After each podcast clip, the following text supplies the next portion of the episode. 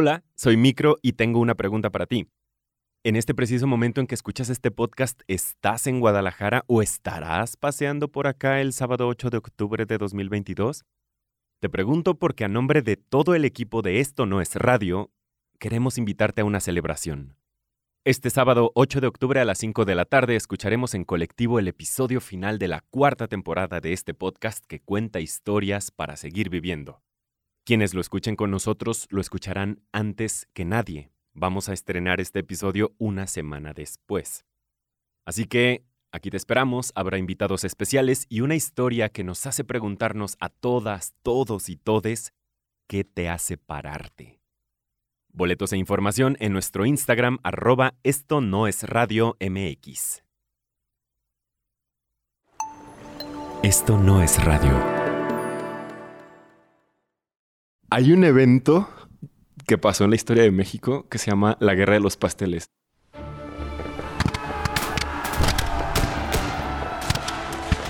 Y eh, la Guerra de los Pasteles, cuando tomabas clases de historia, ¿qué era lo primero que se te veía a la mente antes de que empezaras a saber de historia? Pues que así como que se agarraban los payasos a pastelazos, ¿no?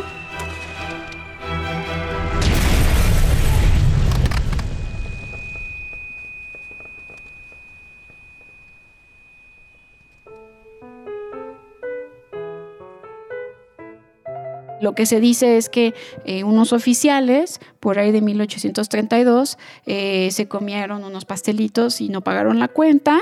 Obviamente hubieron daños en el restaurante y después de eso el dueño del restaurante comenzó a exigir una indemnización de lo que hicieron estos oficiales y al mismo tiempo lo que había mencionado antes, que había un ciudadano francés que había sido acusado de andar de pirata en Tampico y estas dos cosas se supone que fueron los que, lo que tensaron las relaciones entre México y Francia. Es que en realidad todo el siglo XIX es como este siglo de la búsqueda imperialista por parte de las potencias europeas. México va a recibir préstamos de varias naciones europeas. Una de ellas es Francia.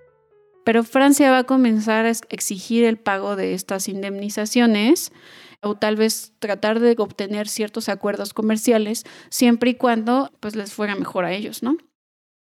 Entonces ya para el año de 1838 el gobierno francés estaba bastante desesperado por llegar a un acuerdo comercial con México.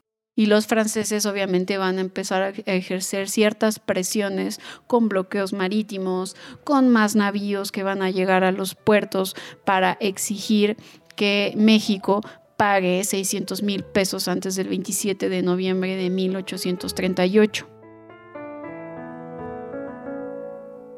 El que era el presidente en ese momento era Anastasio Bustamante. Pero él va a poner al mando a Antonio López de Santana y le va a decir, mano, tú eres el más fregón de la baraja, saca estos vatos porque pues no pueden estar estas tropas eh, invasoras por acá. Entonces las tropas invasoras van a, van a desembarcar ya en Veracruz el 4 de diciembre de 1838 y van a tomar el puerto. Bienvenidas y bienvenidos a Esto no es radio. Yo soy Fernando Hernández Becerra, pero puedes decirme micro. En la primera mitad del siglo XIX, México estaba sumido en el caos de guerras civiles e invasiones extranjeras. Y no se puede hablar de la historia de México de este periodo sin su principal protagonista y villano a la vez, Antonio López de Santa Ana.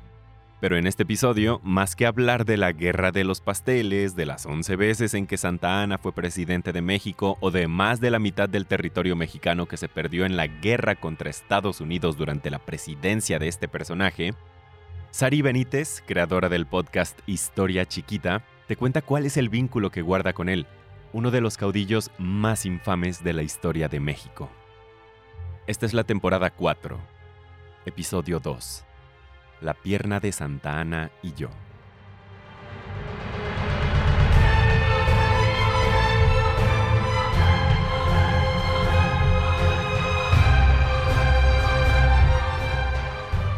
Entonces él no va a poder, a pesar de su historial militar, evitar eh, la derrota en la batalla que va a vivir en Veracruz en el año de 1838. Y en esa batalla va a perder una pierna debido a una herida bastante grave que va a sufrir durante el combate. Yo pienso que fue un cañonazo. Así como los perritos cuando los atropellan que ya no quedan bien de la pierna, pues yo creo que su pierna no quedó bien. Y pues ahora sí que como cuando te atropellan o algo, pues a veces no queda bien y pues ni modo, hay que amputar porque si estimas la vida, pues mejor cortas una pierna a perder la vida, ¿no? Por una gangrena una infección fuerte. Le cortan debajo de la rodilla, o sea, le dejan el muñoncito hasta la rodilla y pues ya acomodaba su piernita ahí.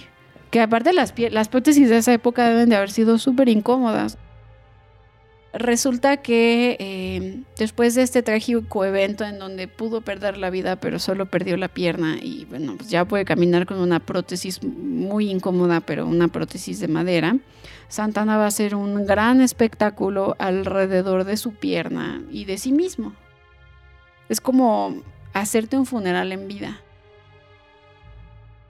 Entonces Su Alteza Serenísima pues decidió que su extremidad necesitaba una santa sepultura como un creyente católico y que era necesario despedirla con los honores por haber soportado su cuerpo tanto tiempo, ¿no?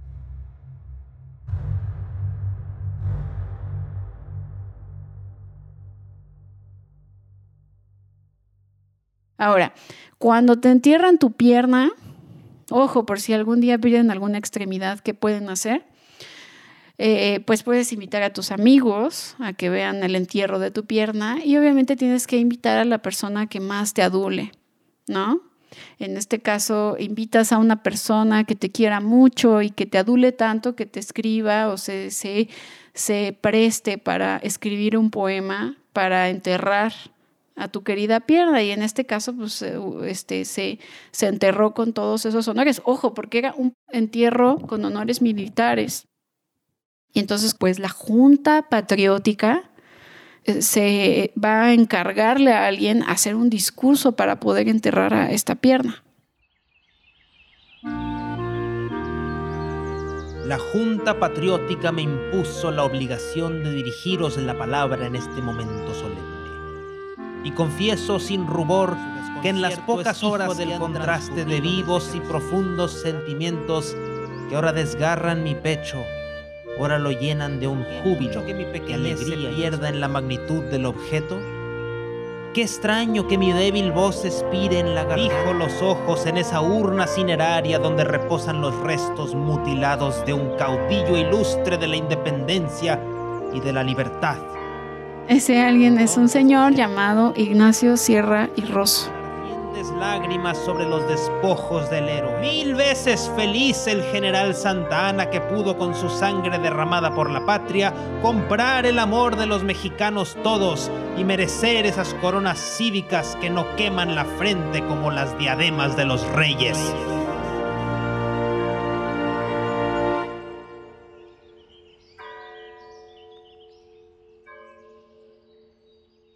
Él era llamado el poeta cívico del régimen santanista. Era un abogado y obviamente pues era escritor y poeta que se prestaba para estas cosas y bueno, es mi abuelo en mi tatara tatara tatarabuelo, o sea, mi abuelo en cuarto grado. Es también conocido en la época porque trabajó eh, como secretario de Hacienda y también como secretario de Relaciones eh, internas y exteriores durante la época de Valentín Gómez Farías. Y por eso va a ser conocido y es, es recordado por haber sido el que pronuncia este discurso que fue encargado por la Junta Patriótica para poder enterrar con honores la pierna de Santana como que hay varias crónicas y escritos que confirman que a veces cuando habían juntas, cuando él era secretario de Hacienda, este, Santana lo cagoteaba, así de este pendejo, casi, casi, ¿no? Y entonces cuando Santana se iba, Ignacio casi, casi que decía, es que él me quiere tanto que me trata como si fuera un hijo. porque alguien no trataría así si no hubiera tanta confianza. ¿Y tú desde chiquita sabes esto? No.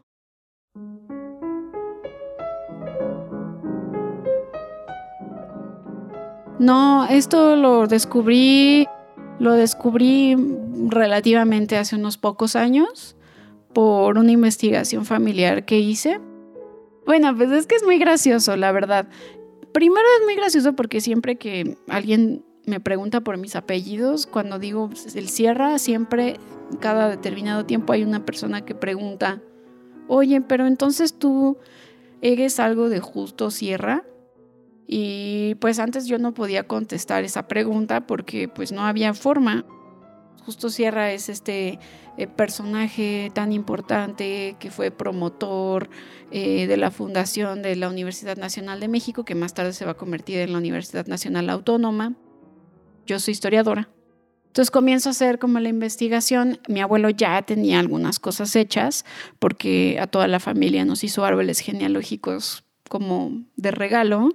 Y una prima que este, vive también en Veracruz. Eh, ella un tiempo fue parte de la Iglesia de los Santos de los Últimos Días, que son los mormones, y ellos tienen una, una creencia muy importante en los árboles genealógicos. Entonces ella como que se había encargado de recolectar mucha información y la subió a un a una plataforma en internet que tienen los de la Iglesia de los Santos, que lo puede utilizar cualquiera, o sea, yo la uso y yo no soy mormona, donde puso toda la información de la familia.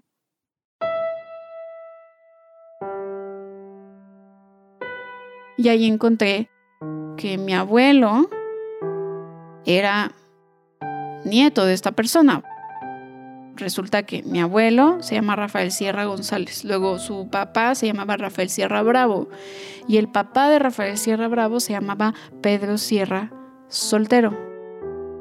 Y Pedro Sierra Soltero pues era hijo de Ignacio Sierra y Rosso.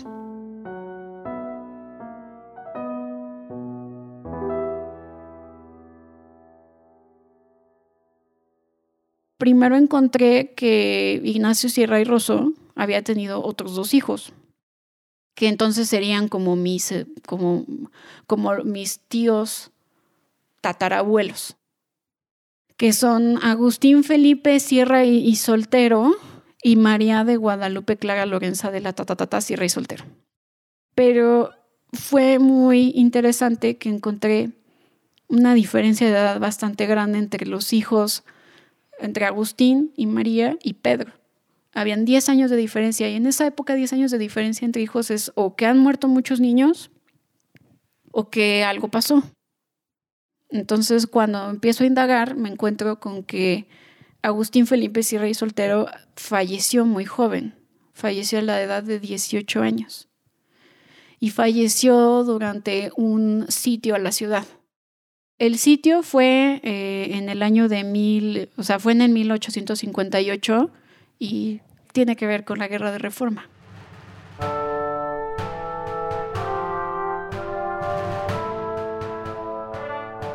En esta época, la Ciudad de México era sede del gobierno conservador y eh, digamos que los liberales van a llegar a la ciudad y van a tratar de eh, vulnerar la ciudad. Entonces, piensan que los habitantes se van a levantar a favor de los liberales, pero al contrario, van a luchar en contra de los liberales. Y obviamente en esta batalla van a salir los cadetes, los cadetes de las familias acaudaladas de México a defender la ciudad.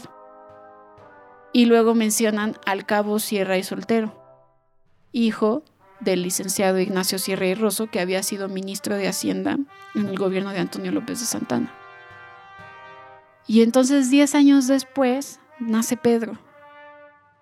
Pero no hay un registro de bautizo de Pedro. No sale tal cual un registro de Pedro Sierra de, ah, pues nació en tal año. No hay nada. Entonces yo decía, ¿cómo sabemos que su papá sí es Ignacio Sierra y Rosso? Entonces, pues resulta que cuando estaba haciendo la investigación, en uno de los tantos registros, porque tiene 27 registros de archivo que yo le he encontrado, porque me volví obsesionada con este hombre, encuentro que dice adoptado por Ignacio Sierra y Rosso.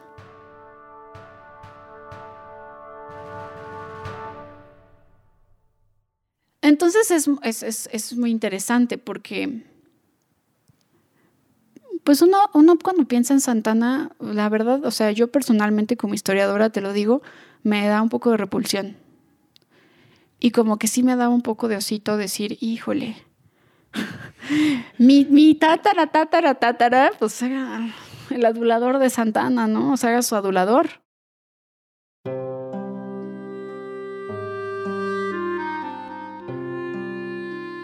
y de repente encuentras un dolor muy grande en esa familia, ¿no? Como que pierde a su hijo en una batalla en la ciudad. Y después, supongo que por el miedo a que se pierda el clan, adopta a un niño. Entonces le está dando el Sierra, Ignacio Sierra y Rosso, y el soltero se lo está dando la esposa, que era María de Jesús Nicolasa Soltero Barbosa. Obviamente he encontrado otros secretos familiares en los archivos parroquiales que están de chisme de lavadero, pero esas son esas no son cosas importantes para el poeta cívico. Pero cuando lo conté, sí ha habido, y, y, cada vez que lo platicamos, lo platicamos hace poco en una comida familiar, es, oye, y entonces, ¿de dónde venimos? O sea, ¿podemos saber quién era ese niño? O, cómo, o, cómo, de quién era hijo, si era hijo.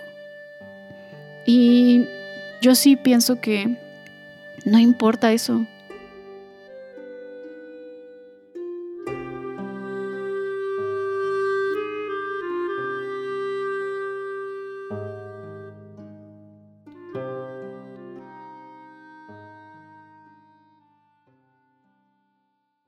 ¿Qué te llevó a hacer la entrada en Wikipedia? pues me sentí mal por él. ¿Por qué? Me dio pena. Pues, o sea, como que siento feo que, que nada más lo recuerden por el poema cuando hizo algo muy importante para mi familia. Entonces, y tuvo otros cargos además de haber escrito ese poema. Y en la entrada de Wikipedia está, please no lo quiten los de Wikimedia. En la entrada de Wikipedia que yo hice de, Ignacio Sierra y Rosso, que obviamente la dejaron porque es un secretario de Hacienda y fue como una persona histórica, pero yo sí en la entrada de Wikipedia puse como algo muy romanticón que dice familia, ¿no? Y le puse como, aunque muchos lo recuerdan por haber sido adulador de Su Alteza Serenísima, por la parte familiar, eh, estuvo relacionado con sentimientos de protección y cariño. No sé por qué Wikipedia no lo ha borrado, porque eso está súper romántico. O sea, yo lo puse ahí y nadie lo, lo borró. Entonces, aunque toda la entrada es más del, del poema en sí, pues yo traté como de decir, bueno, pues no era un güey tan culero, ¿no? O sea, igual y si le lamían las botas al otro, pero al final, pues, también era un ser humano. ¿No? Era una persona que, que quieras o no, pues sufrió, perdió a su hijo y, y pues gracias a él hoy estamos aquí. Que el otro día estaba con un primo y me decía como, como pues es que ahora ya, si te das cuenta, no, el, el apellido Sierra pues ya no va a aparecer porque ya las mujeres eh, pues no heredan el apellido y los hombres que hay en la familia no tienen, o sea, no han tenido hijos. Entonces, el Sierra, al menos ahorita, no tiene algún rasgo de que pase a la posteridad. ¿Y te preocupa? Ay, no. O sea, Ah, esa es una cosa que a mí me parece como todavía de varonilidad frágil. O sea, a mí me da completamente igual eso. Eh, al igual que la gente que se cambian los apellidos así como para ponerse para una faramaya de ese tipo, ¿no?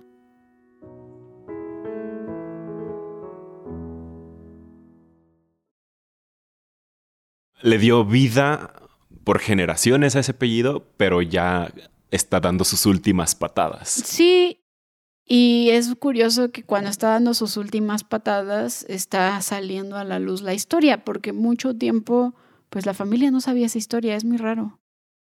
O sea, como que lo único que cuando yo ya lo encontré y lo descubrí y lo así lo comuniqué, mi mamá me dijo, ah, con razón en algún momento en la familia alguien decía que había que tener mucho cuidado cuando uno adoptaba a un hijo, porque a veces los hijos no saben de dónde provienen. Entonces había que estar conscientes de eso y ayudar a que hubiera un sentido. O sea, no era de que estuvieran en contra de la adopción, ah, para nada. Al contrario, o sea, lo que me decía mi mamá es que en algún momento ella escuchó que sí está bien la adopción, pero que había que dejar en como en escrito o en algún lugar de dónde provenía esa persona adoptada. Tipo, digo, guardas proporciones ficticias Jon Snow de... sí, de Game of Thrones. Exacto, o sea, un poco no por lo que va a pasar después, las preguntas, o sea, pero, o sea, al final esto, e, esto que yo descubrí tampoco generó un problema de identidad en la familia. O sea, tampoco fue como, ¡Ah! ¿y ahora qué somos?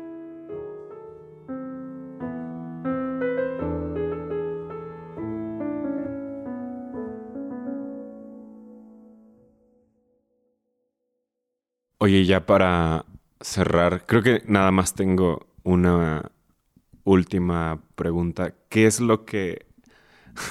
es que me da risa pensar que es como tu historia es la pierna de Santa Ana y yo. Ay, pues, o sea, no sé, la pierna nunca la he visto.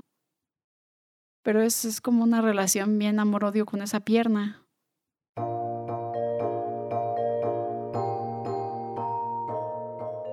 Sí es una relación amor-odio porque la pierna simboliza como por lo cual es recordado a esta persona, por lo cual lo pude encontrar.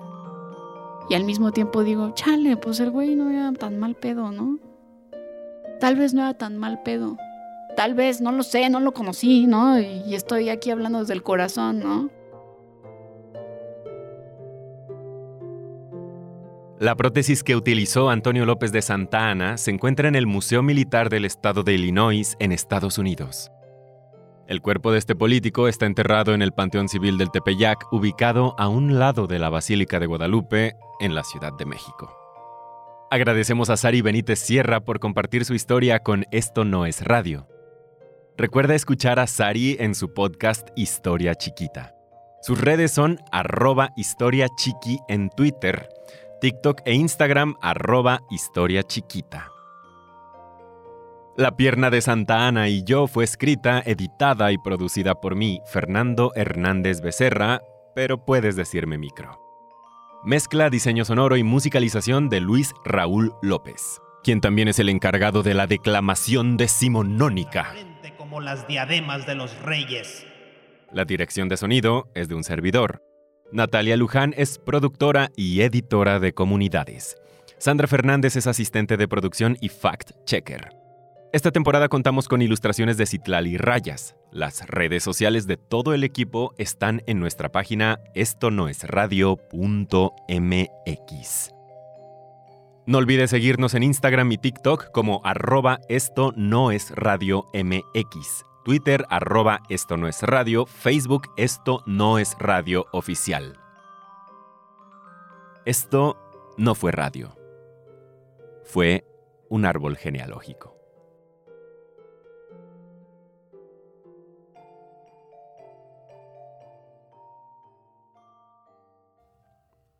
Por cierto, ¿quieres leer los créditos de Esto no es radio? Nos encantaría que tu voz se escuche en este podcast escríbenos. Esto no es radio.